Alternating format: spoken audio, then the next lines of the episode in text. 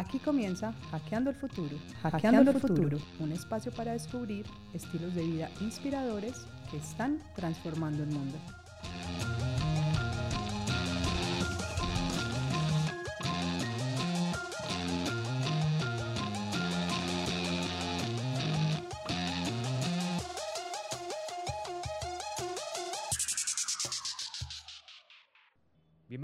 Hackeando el Futuro. Mi nombre es Salman Benheim y este es un espacio en donde hablaremos con aquellas personas que tienen estilos de vida inspiradores para construir un futuro diferente, que lo están hackeando desde ya.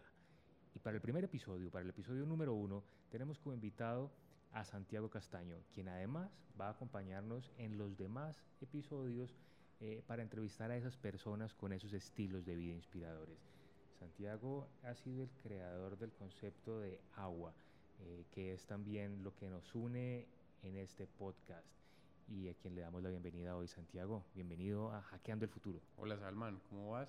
Muy bien, muy emocionado de empezar este podcast y que tú seas el número uno de estos episodios. Muchas gracias, eh, maravilloso estar acá y poder conversar contigo. El presente. En Hackeando el Futuro queremos imaginarnos un futuro diferente y saber cómo lo construimos. Pero para eso hay que empezar desde el hoy. ¿Cómo ves el presente? ¿Cómo ves tú el presente? ¿Cuál es esa visión que tienes del hoy? El presente. Es curioso la, la pregunta porque eh, llevo, llevo inclusive como varios días preguntándome sobre el presente. Eh, resulta que presente, presente es una palabra muy bonita significa regalo. Entonces, eh, pues a mí me enseñaron desde muy chiquito que uno debe agradecer los regalos. Entonces, yo vengo preguntándome sobre el presente y, sorprendiéndome de, todo lo que, de todo lo que hay hoy y todo lo que tenemos hoy. Entonces, eh, creo que el presente es algo que hay que agradecer siempre y, que me encanta. O sea, me encanta entender el presente como algo que es un regalo y que hoy podemos estar ahí. Y me parece maravilloso. Obviamente, yo sé que esperas un poquito más de profundidad y, quieres que, que, hablemos un poquitico sobre la coyuntura y todo eso. Y claro, los medios empiezan a hablar del presente desde, la, desde el sensacionalismo tal vez, ¿cierto? Y tal vez lo más sensacionalista es todo lo que puede impactar uh, tal vez negativamente. Y, y, es, y no sé, pues yo también vengo como hace un tiempo tratando de alejarme de todas esas noticias, pero pues obviamente siempre hay que estar pendiente de ellas, pero no trata, tratando de no pararle como tantas bolas a eso, ¿sí? Como tratando de estar un poquitico como más conectado con el presente de uno, ¿cierto? Y no tanto con ese presente que quieren que, que vivamos. Y entendiendo ese presente como un regalo, como lo dices, entonces, ¿cuál ha sido ese presente que marcó un antes y un después? Porque tener ese tipo de visión de la vida no es algo con lo que uno nazca necesariamente, sino que la vida lo va llevando a uno a poderla ver de una manera más generosa, más amplia, con mayor gratitud. ¿Cuál fue ese día, ese presente que, dijiste, esto es un regalo y a partir de ahora voy a hacer las cosas o voy a tratar de ver las cosas un poquito mejor? Yo creo que es la suma de muchas cosas que le van pasando tal vez a uno, ¿sí? Eh, y es un poco como el, eh, como entender, digamos que las dificultades como retos y empezar a ver tal vez que eh, qué cosas que lo motivan a uno un poquito más eh, de lo normal. Y yo creo que hubo algo que sí fue como muy, eh, muy impactante para mí y fue mi hija. La llegada de mi hija fue realmente algo que me, que me hizo cambiar mucho mi forma de ver las cosas. empecé a entender realmente con ella que, que era impresionante vivir la vida eh, una a una, día a día, y, poder disfrutar todo lo que pudiera como al lado de ella. Y eso, ella fue despertándome, yo creo que esas, esas ganas de, de, ver las cosas de esta manera. Entonces, si, si, se puede decir que hubo un momento, fue ese. Yo creo que mi hija, mi hija fue la que me hizo, digamos, que encarar la vida de esa manera. El futuro. Y encararla para aprovechar el día a día con ella también implica la responsabilidad de empezar a evaluar qué tipo de futuro le voy a dejar, ¿no? Y es una de las reflexiones que uno empieza a tener cuando tiene hijos. ¿Qué voy a hacer ahora para ellos? ¿Qué va a pasar cuando no esté? ¿Cómo afrontas eso? No, ese es todo, todo un cuento, porque entonces eh, tratando de, de querer influir en el futuro, pues entonces pierde un poquito tal vez ese presente.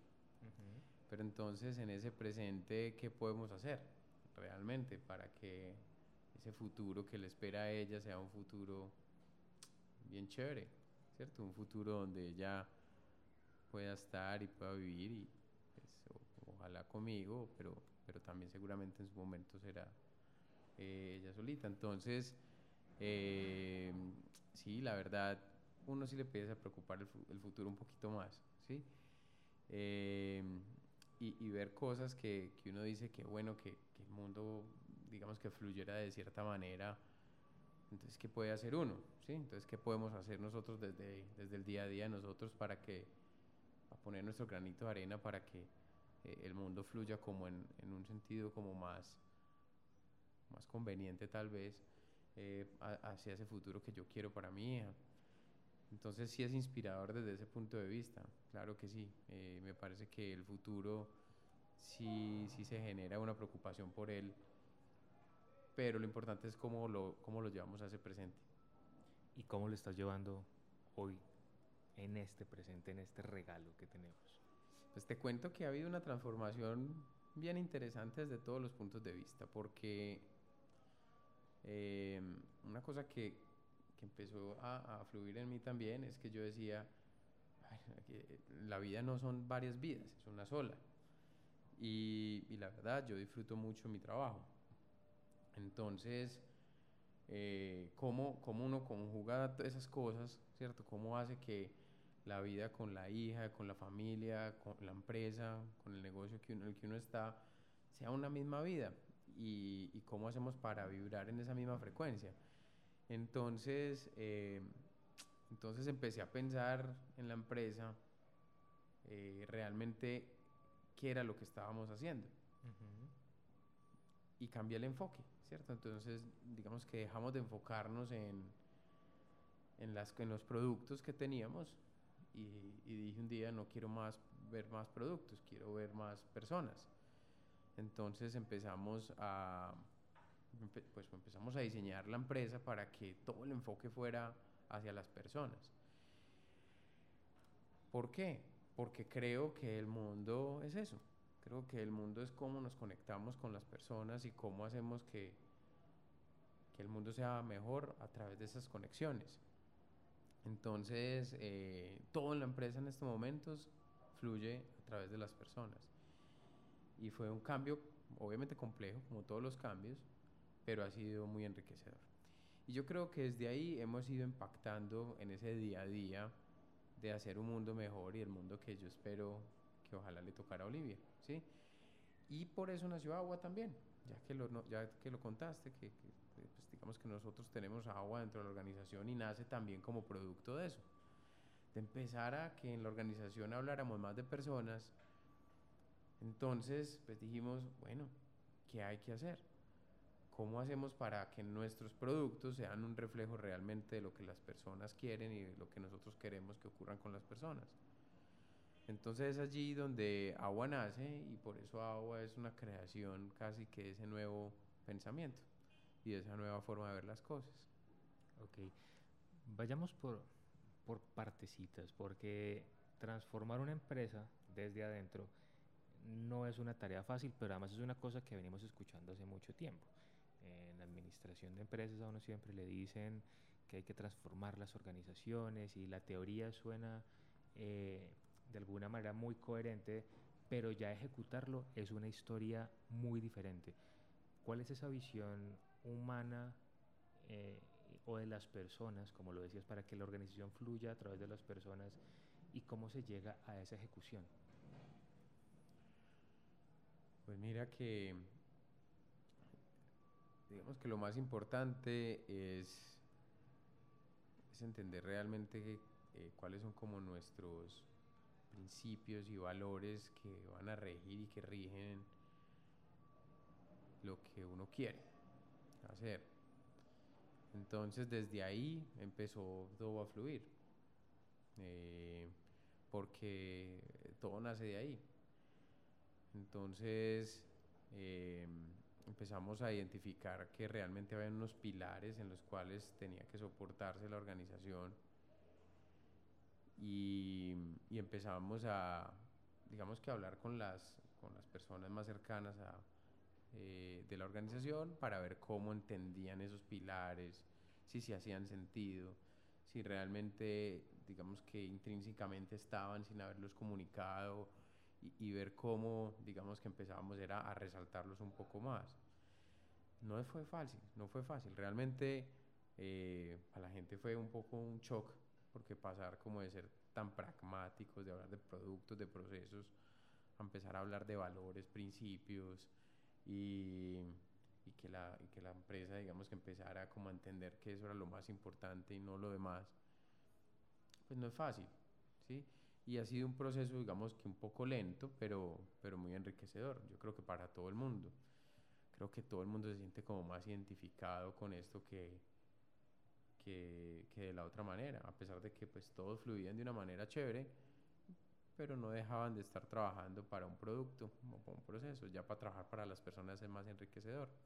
Y eso es lo que hemos visto, o sea, que, las, que, que, que todos nos demos cuenta que realmente lo que hacemos es por las personas, es muy bonito, eh, hace que las personas se sientan más conectadas, porque con la conexión con los productos no es tan profunda como cuando vos entendés la conexión con las personas. Entonces, eh, no ha sido fácil, pero ha sido, digamos que algo muy, muy enriquecedor y creo que a todo el mundo le ha parecido muy interesante. Y ha ido fluyendo.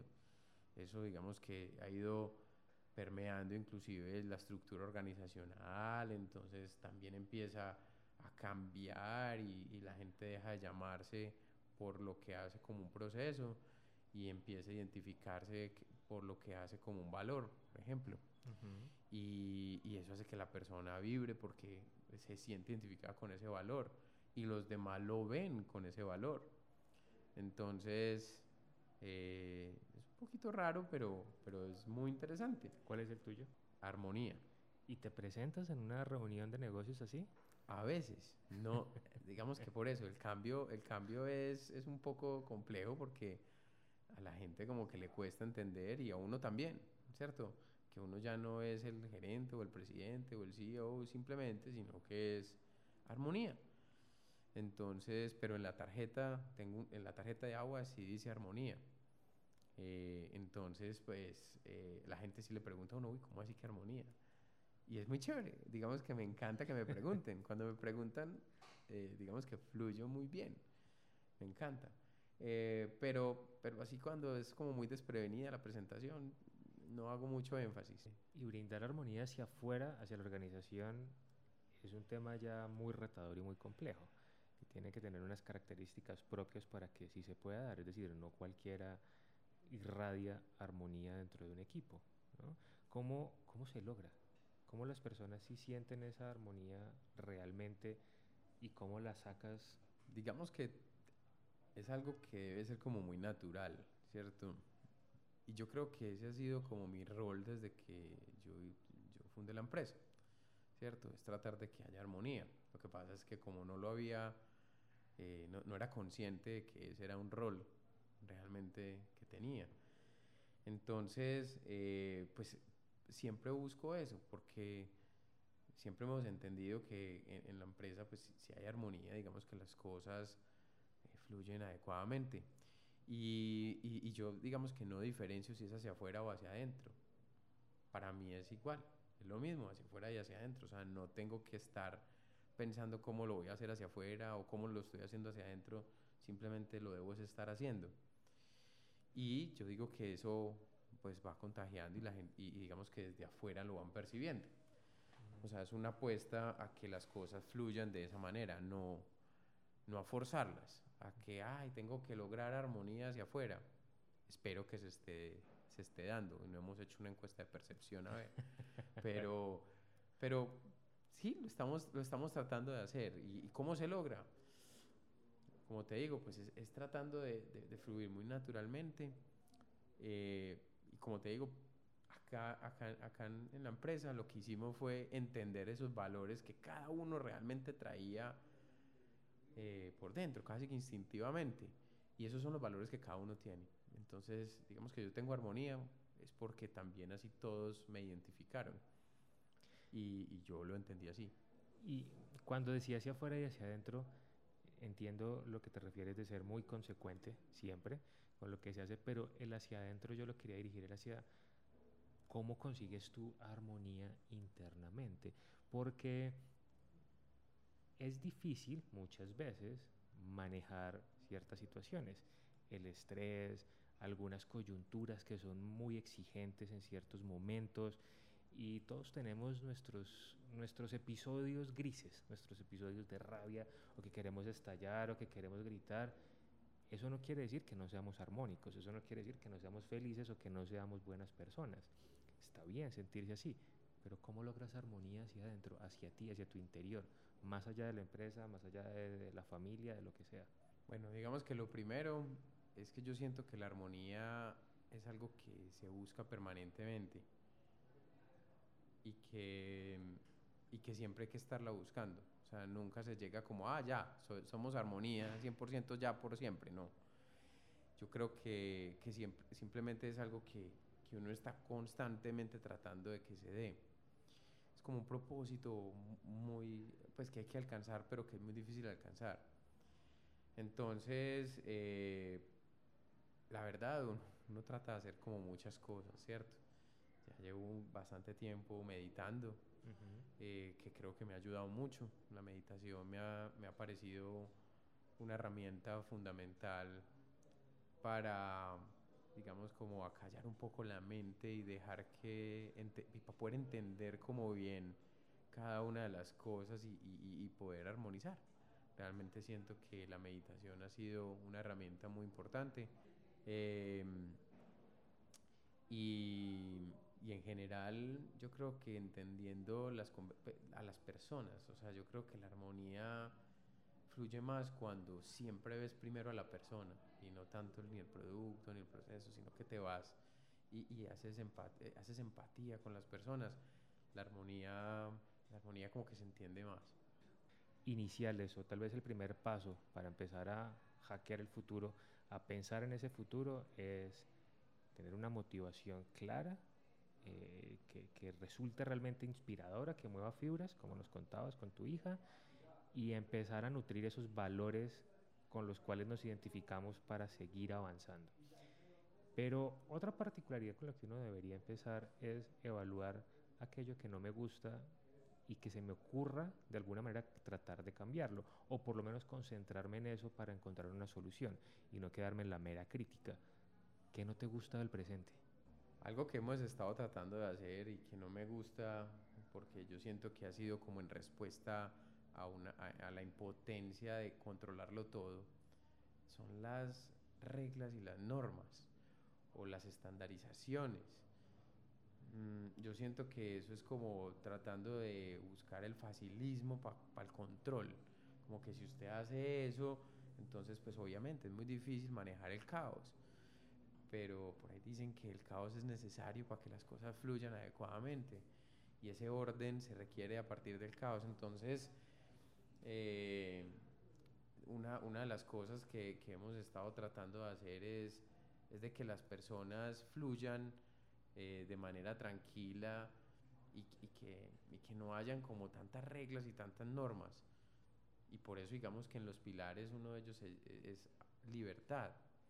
Y, entendemos la libertad como eso que nos permite ser eh, sin ir en contra del otro, ¿cierto? Respetando al otro. Esa libertad eh, es súper importante.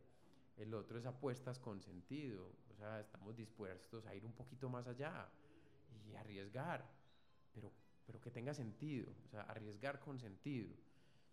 Y ese es otro pilar. Entonces, eh, en, ese, en este presente, digamos que estamos llenos de reglas, normas, eh, leyes, de todo por todas partes, que tratan como de supuestamente encasillarlo a uno eh, en un punto y, y, es un poquito lo que más me choca del presente. Pero a la vez siento que ha sido necesario hasta hoy que eso sea así, ¿cierto? Pero de todas maneras me parece eh, que sí es de las cosas que como que más me chocan del, del presente. Necesitamos evolucionar junto con las reglas. Eso, sería maravilloso, evolucionar evolucionar, entender las reglas desde otro punto de vista, no simplemente como reglas, sino cuál es el sentido detrás de la regla tal vez, para que no lo hagas porque hay una regla, sino que lo hagas porque realmente te convence lo que hay detrás de la regla. ¿Y si no hay sentido? No, pues entonces no debería existir esa regla. Punto. Pues así de sencillo, porque las cosas tienen que tener sentido. O sea, no podemos ser simplemente máquinas que respondemos a parámetros y, listo. Yo creo que somos personas con criterio y que hemos de tomar decisiones. Nosotros inclusive en, en, en Saja decimos que en el mundo faltan, faltan muchas más, o sea, si las personas pudieran brillar y quisieran y pudieran brillar, realmente el mundo sería mejor. Entonces nosotros en, en Saja, inclusive ese es nuestro propósito mayor, decimos que queremos que los demás quieran y puedan brillar cuando, cuando entran en contacto con esa quieran y puedan brillar. Porque si las personas pueden brillar, se sienten libres, se siente que están dando todo de ellas y, y, eso hace que exista una libertad con responsabilidad, que hayan apuestas con sentido. O sea, un poquito como esos pilares de Saja estén, están ahí. Entonces, eh, digamos que de eso se trata un poquito como, como el tema, pues, ¿sí? brillar y hacer brillar. Pero también implicaría mucho de autocontrol, es decir, de simplemente si hay una regla que no está funcionando, tratar de enfocarme en dar lo mejor de mí, independientemente de que no esté de acuerdo con esa regla, porque claramente hay algunas que uno no puede cambiar. Si hablamos de la empresa, siendo tú el dueño y cabeza, claro que las puedes hacer, pero hacia afuera, en la vida cotidiana, ya es ya no es tan fácil cambiarlas. No, y también en la empresa, también es muy difícil cambiar cosas que se vuelven casi que hábitos, ¿sí? Como te digo, pues lo encasillan a uno y uno, uno va como por ese camino. Eh, y lo mismo afuera, o sea, exactamente, tienes toda la razón. Hay normas que, pues, por más, pero tal vez es que no las entendemos. Yo también digo que hay, hay un problema y es que las normas a veces se hacen, pero no son bien socializadas y uno ni siquiera entiende por qué las hicieron pero a lo mejor sí hubo una razón importante, interesante y con mucho sentido para que, para que esté. Yo creo que también nos falta profundizar un poquito más a veces y, y, entender el porqué de las cosas para ver si yo estoy casi 100% seguro que todas deben de tener sentido. No sé. Romper las reglas para que evolucionen y para que uno pueda estar manejándose mejor en ese contexto es realmente el espíritu de ser disruptivo es realmente poder hackear las cosas de cómo están y en esa realidad. ¿No da mucho susto? ¿No da mucho miedo? Estoy pensando en el oyente que puede estar empezando su negocio o está muy amañado en su trabajo, pero sabe que necesita un cambio. Ya sea decirle al jefe, voy a empezar a llegar más tarde porque me hace feliz dormir media hora más y con eso voy a ser más productivo, o ya sea decir, soy contador, pero lo que quiero es ser pintor, voy a renunciar lo que sea, ¿no da miedo? Y si da miedo, ¿cómo se maneja? Yo creo que no puede ser un propósito romper las reglas. O sea, uno no puede proponerse romper las reglas por proponérselo. Eh, yo creo que lo que uno debe entender es que si hay una regla que, que se hizo con un sentido y las cosas están evolucionando y tal vez hay un sentido diferente, creo que ahí habría como o sea, estás buscando cambiar esa regla, pero, pero a partir de otros, de que le encuentras más sentido a otra cosa. Y es por eso que la regla se rompe. O sea, romper la regla es una consecuencia, no es un objetivo. Em, entonces, tal vez el miedo no aparece, o sea, sí puede aparecer cuando uno empieza a ver que hay unas reglas que tal vez son muy difícil romperlas porque pues son por instituciones y cosas como muy complejas, pero al final es como entender que es, si es una apuesta que tiene sentido o no, ¿sí? Y, y, si, es, tiene, si es una apuesta que tú entendiste, que tiene ese sentido, pues fluyes.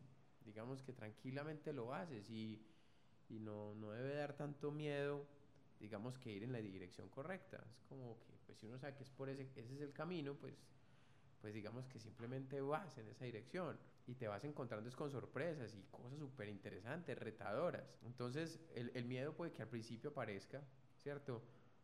Porque se encuentra uno con un camino, pues digamos que hay que abrir, pero una vez entras en ese camino es súper enriquecedor. Casi que el miedo desaparece y se vuelve algo demasiado interesante. Entonces lo cambio, ansiedad.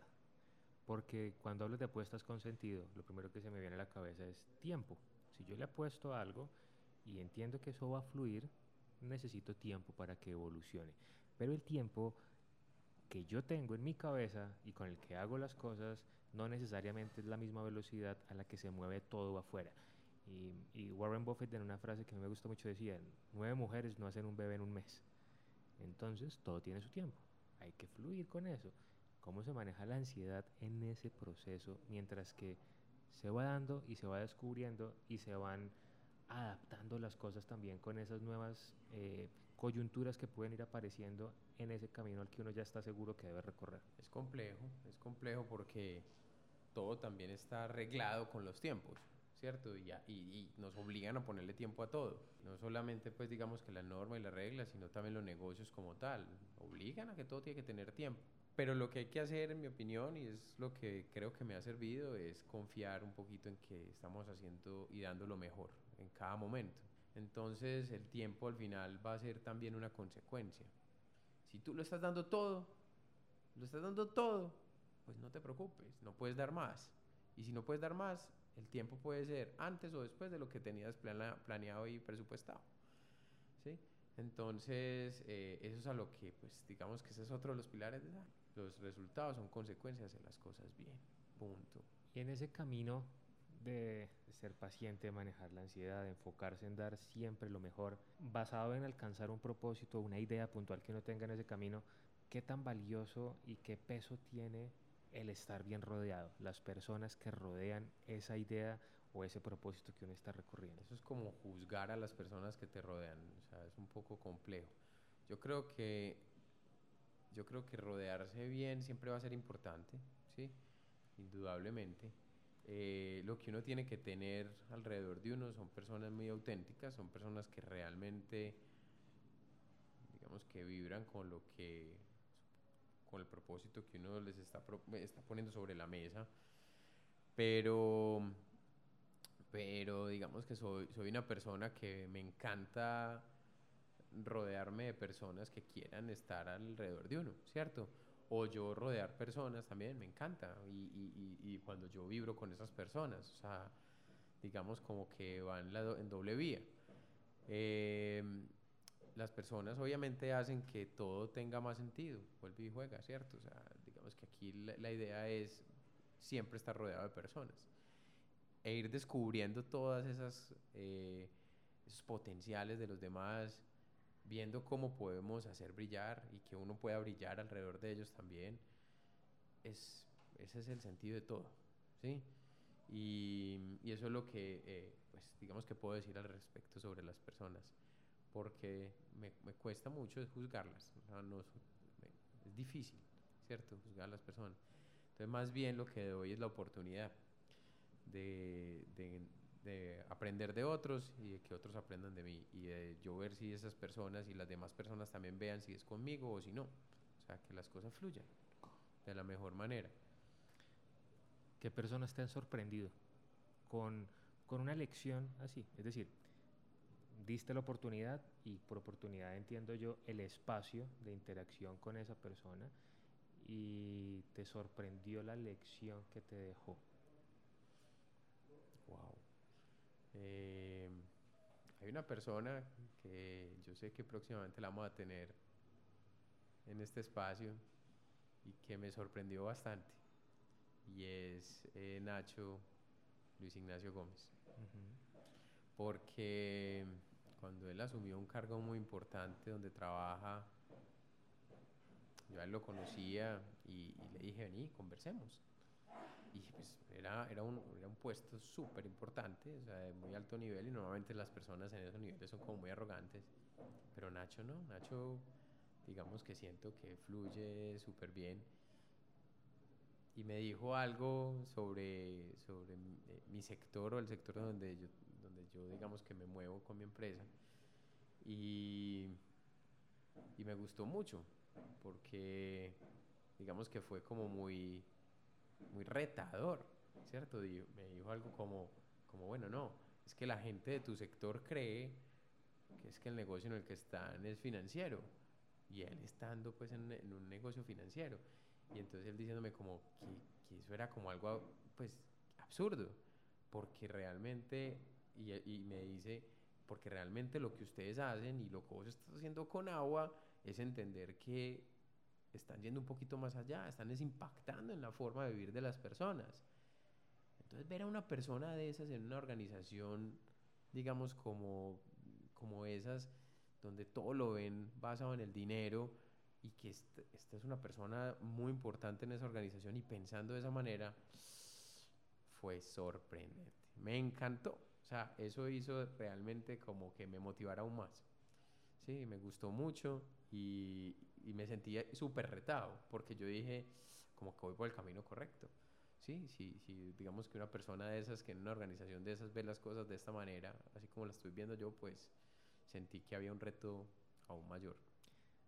Saja es una compañía constructora ya con casi 15 años en el mercado y su fuerte ha sido la vivienda, la construcción de la vivienda. Pero si pudiéramos quitar esas eh, reglas o esas etiquetas normales del de decir que el sector construcción, el sector agrícola, la, la, la, la, la, ¿cuál creerías que es el, el sector, el negocio real? El producto es la vivienda, pero el sector real entonces en el que hoy por hoy estás direccionando la organización para que Saja se mueva, para que agua funcione, ¿cuál sería? Yo creo que si uno, si uno pudiera quitarle, digamos, como los, las categorías a todo, todo confluiría en lo mismo y es en las personas, ¿cierto? Entonces, em, yo creo que si uno pudiera decir que pues que la vivienda no es sino otra cosa que resuelve es el lugar donde las personas van a vivir, pues ese es el negocio, vivir. Estamos influyendo en lo cómo viven las personas, ¿cierto? Y, y el espacio es la consecuencia, ¿cierto? Entonces, entonces es cómo estamos influyendo en cómo viven las personas. Y vuelvo y digo, todos los sectores tal vez podrían hacer este mismo ejercicio y ver cómo eso que ellos hacen influye en las personas. ¿cierto? Y no es lo que hacemos, sino en lo que generamos, ¿sí? Em, entonces, eh, ese es, digamos, como el, el, negocio en el que creemos que estamos hoy en día, ¿sí? Y eso obviamente hizo cambiarnos el chip en todo sentido, ¿sí? Eh, eso es lo que puedo responder al respecto. ¿Cómo, qué se siente? ¿Qué se siente cuando uno termina un proyecto una casa o un edificio de apartamentos y llega el día de la entrega y se lo entrega a esa persona que confió en ti, en la empresa, te dio su capital, tal vez sus ahorros de toda la vida, para que le dieras un lugar en donde vivir y tú le entregas las llaves de ese lugar. Ese instante, ¿cómo lo describirías? ¿Qué se siente? Mira que ese, ese es uno de los hitos, pues digamos, más importantes que tenemos todos los que hacemos vivienda, ¿sí? Eh, porque, porque hay un esfuerzo muy grande detrás de la persona que adquiere la vivienda, normalmente. Normalmente eh, las personas hacen mucho esfuerzo por tener su vivienda. Entonces cuando lo reciben es como, como un hito súper importante para esa persona. Pero eso es como el cuento de, de la Cenicienta, ¿cierto? O sea, como que la persona cree que porque ya recibió su vivienda fueron felices el resto de la vida y, y realmente a partir de ahí es que empieza el cuento. Entonces, en el cambio de chip también entendimos eso, es que ahí es cuando empieza para nosotros, digamos que lo más importante, porque es cuando las personas van a empezar a vivir en ella. De ahí para atrás fue el esfuerzo, pero de ahí para adelante es el momento, es, es lo, es lo más bonito. Entonces nosotros eh, pues hemos tratado de entender cómo ser parte de eso de ahí para adelante, pero definitivamente es un hito. Es un hito que, vuelvo y te digo, para, siempre ha sido muy importante y ha sido muy emocionante ver que las personas puedan concretar todo ese esfuerzo ese día, o sea, que lo vean, entonces uno se los hace muy especial y trata de hacer, digamos, que sea un momento muy felices para ellos. Pero lo que no más nos ha gustado es cómo continuar y cómo ser parte de, de esa vida de ellos de ahí para adelante. ¿Y cómo continuar? ¿Cuál es el, el sueño de agua de, o la visión, más que un sueño, de cómo continuar esa vida es que ocurre en esos espacios? digamos que entonces empezamos a ver que eh, los proyectos no podían ser simplemente un diseño de metros cuadrados, un diseño de paredes, de pisos, de acabados, sino que realmente teníamos que diseñar era cómo las personas van a vivir allá y darle algún sentido a ese, a, ese lugar, ¿sí? Entonces por eso nosotros lo llamamos como un estilo de vida. Y, cuando entonces empezamos a entender los proyectos por estilos de vida, pues podemos formular lo que creemos que puede pasar o las posibilidades para que pase lo que ese estilo de vida demanda. Y, y esa es la forma en que estamos tratando de inci- y, tratando de que incidamos en, en ese en que esas posibilidades sí existan y que las personas sientan que están ahí las posibilidades para lograr ese estilo de vida. Em, entonces eso es lo que hemos hecho, ¿sí? Hemos ido tratando de identificar esos estilos de vida y cómo cada centímetro cuadrado que diseñamos es, está hecho para que puedan apalancarse eh, para lograr el estilo de vida que, que quieren y que prometemos, pues. Y más allá de conocer el estilo de vida de las personas, las necesidades que tienen en su día a día, ¿qué otras herramientas surgen en tu cabeza cuando de conceptualizar qué va a pasar en esos estilos de vida se trata? Es decir, ¿de dónde más sacas inspiración para eso? de estilos de vida, precisamente. O sea, tratamos de, digamos, de dejarnos inspirar por otras personas. O sea, nos damos cuenta que hay personas que tienen estilos de vida inspiradores y que esos estilos de vida son los que deberían de, de ser los, los que hagan que los, los proyectos de, de Saja eh, se formulen, ¿sí? O sea, tratamos de identificar esas inspiraciones, ¿sí? Y, y con eso formular todo lo, todo lo que hacemos. Libros recomendados. Inspiración es una palabra que me gusta mucho porque abarca todos los ámbitos de la vida y, y si uno está inspirado con algo, eso fluye en todos los aspectos. Y la inspiración viene de muchas cosas. Eh, algunas, y sobre todo conociendo un poco todo lo que implica llegar a conceptualizar un estilo de vida, eh, tienen que ver con lo que lo permea a uno. Eh, tú eres un muy buen lector. Sí, ¿Qué libros te han inspirado? No para agua precisamente, sino en la vida. ¿Qué libros te inspirado recientemente? Eh, yo creo que hay uno muy chévere que, eh, que es Empieza por el porqué de Simon Sinek.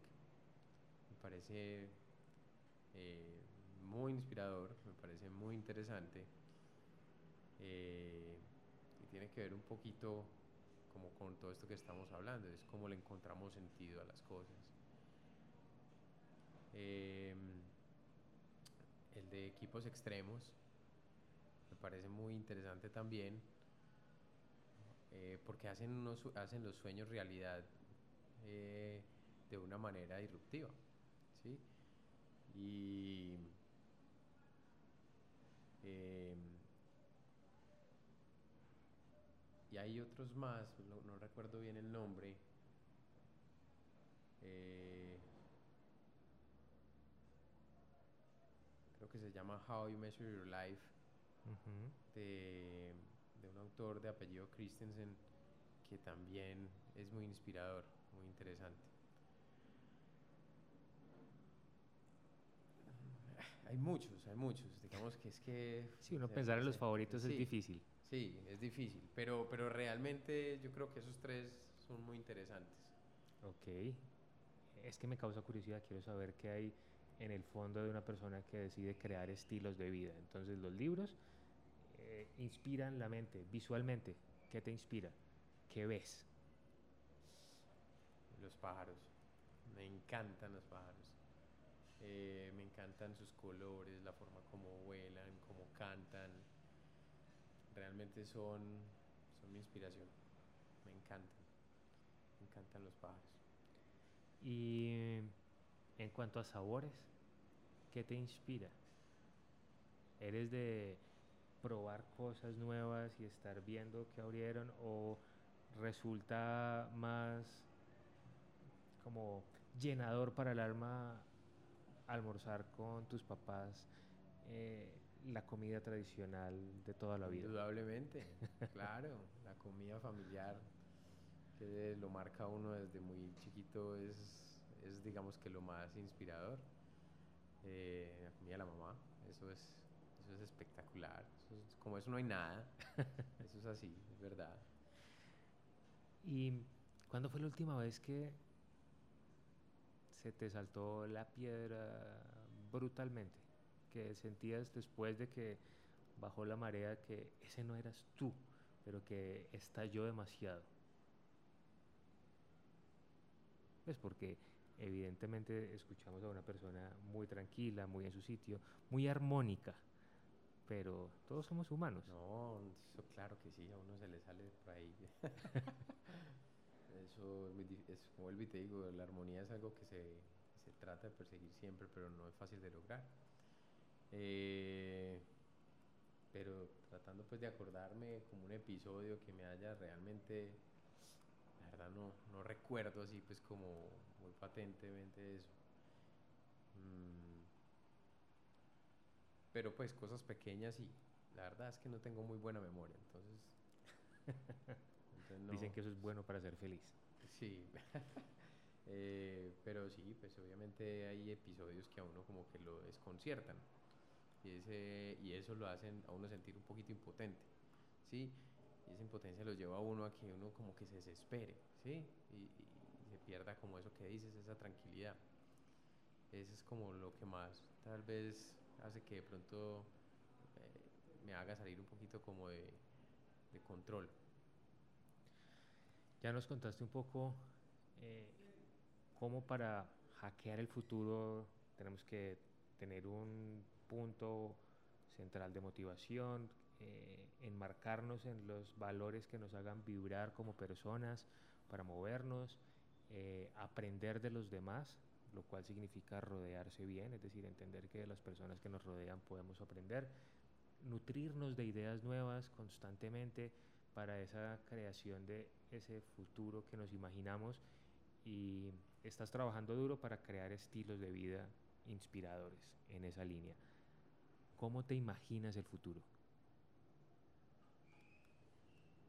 Yo la verdad me imagino un futuro donde las personas eh, con ese propósito de Saja, pues obviamente también me lo imagino donde las personas puedan brillar, ¿cierto? Y donde quieran brillar y donde las personas realmente se sientan plenas por eso, porque, porque, porque en, su, en su interior sienten que, lo, que están brillando. Entonces yo me imagino un mundo muy armónico, ¿cierto? un mundo donde las cosas fluyen de una manera, eh, digamos que muy tranquila, donde se permiten hacer apuestas con sentido y donde, eh, digamos que los legisladores y los las normas, digamos que eh, pueden ser, digamos que no, no, lo llamemos cuestionadas, donde pueden evolucionar, ¿cierto? A partir de esas justificaciones esos argumentos que, que permiten visualizar ese, ese, ese mejor mundo. ¿sí? Eh, digamos que ese es, e, ese, eso es lo que, yo, lo que yo me sueño, es un futuro donde realmente las cosas puedan fluir de una manera más armónica. ¿sí? Creo que debe ser de los pocos empresarios que le tienen fe a la humanidad. Claro. La mayoría están enfocados en aprovechar el hoy porque es donde le pueden sacar utilidad, pero no creen que tenga punto de reversa todo lo que se está viviendo, las tendencias que vemos que son tan fatalistas del clima, de la política, eh, de la economía, de tantas cosas. Yo creo que esos son retos, creo que esos son retos y es lo que nos hace falta tal vez para lograr ese objetivo, ese futuro que yo me imagino. Es como cada una de esas cosas, eh, digamos que interactúan con el día a día de las personas para poder lograr eso. ¿sí? Entonces no, no le veo como tanta, tanto fatalismo como lo dices, no. La verdad lo veo simplemente como retos y entender cómo interactuar con todo para lograr eso. Y yo creo que si todo el mundo pensara así, yo creo que se lograría muy fácil. Y yo creo que para allá vamos. Yo creo que las personas están evolucionando. Yo creo que los niños de hoy en día, los jóvenes, están evolucionando así. Yo creo que vienen ya con un chip un poquito más tranquilo, más liberado, más eh, más de entender las cosas como con argumentos, con propósito. Me parece, parece que las cosas van bien. ¿Cuál error jamás repetirías? Evidentemente uno diría, pues ninguno de los que cometí, pero uno que tú digas, este sí, por favor, espero tener la conciencia para no volverlo a hacer, uno siempre lo repite, pues, muchos, pero... Mira, eh, yo, tengo, digamos que la empresa ya desde hace bastante tiempo, pero muy recién empezando la empresa, todo estaba enfocado en el dinero.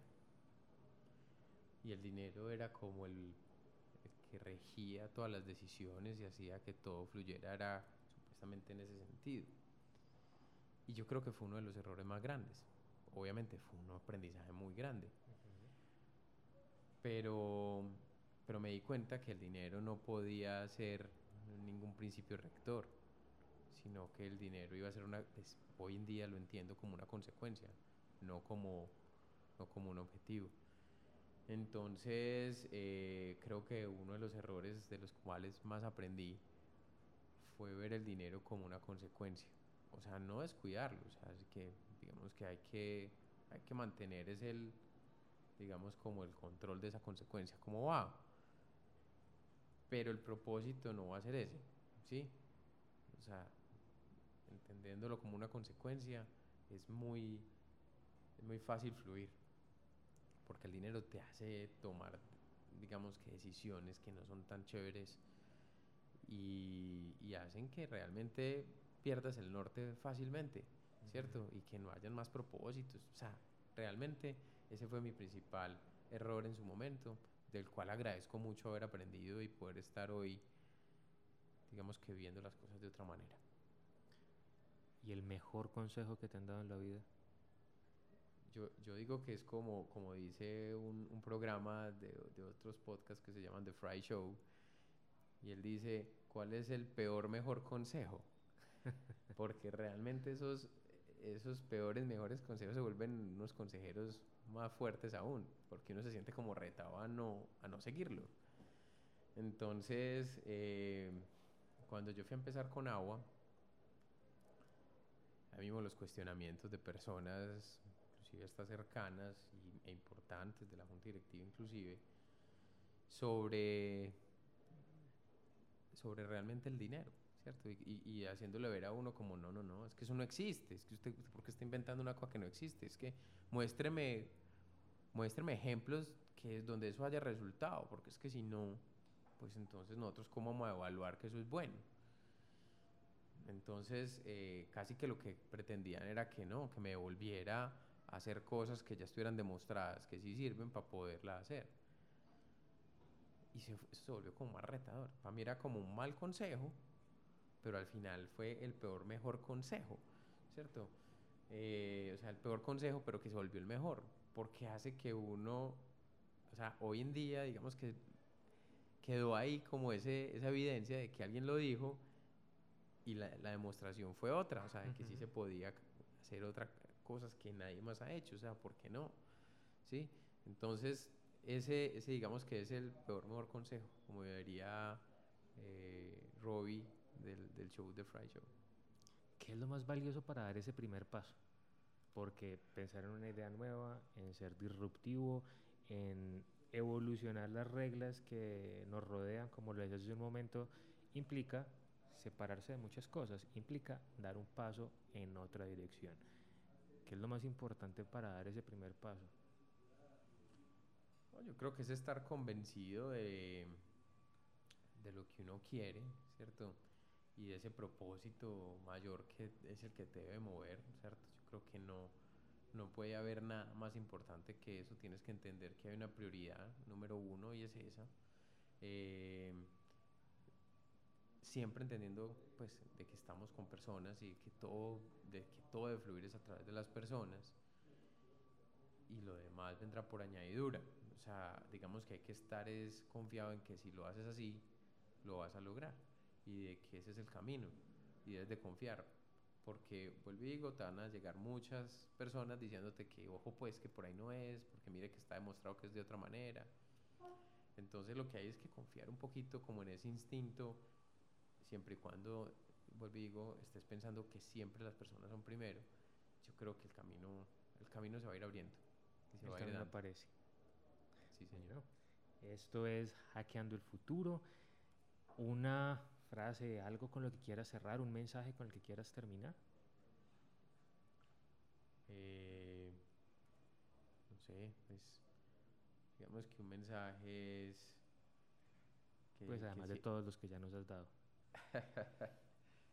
no, yo creo que pues atreverse, eh, atreverse y, y, hacer apuestas con sentido, ese digamos que me encanta, me encanta eso y ojalá realmente resulte inspirador para otras personas y que puedan, eh, que puedan atreverse realmente a hacer lo que quieren. Maravilloso.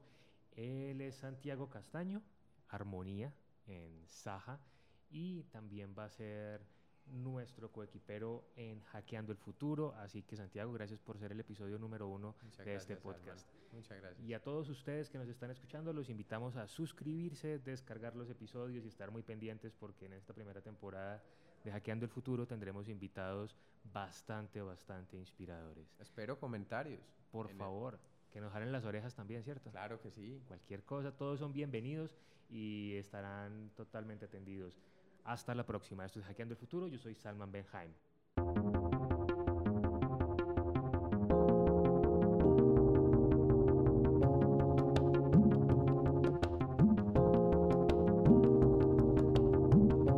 Gracias por acompañarnos en Hackeando el Futuro.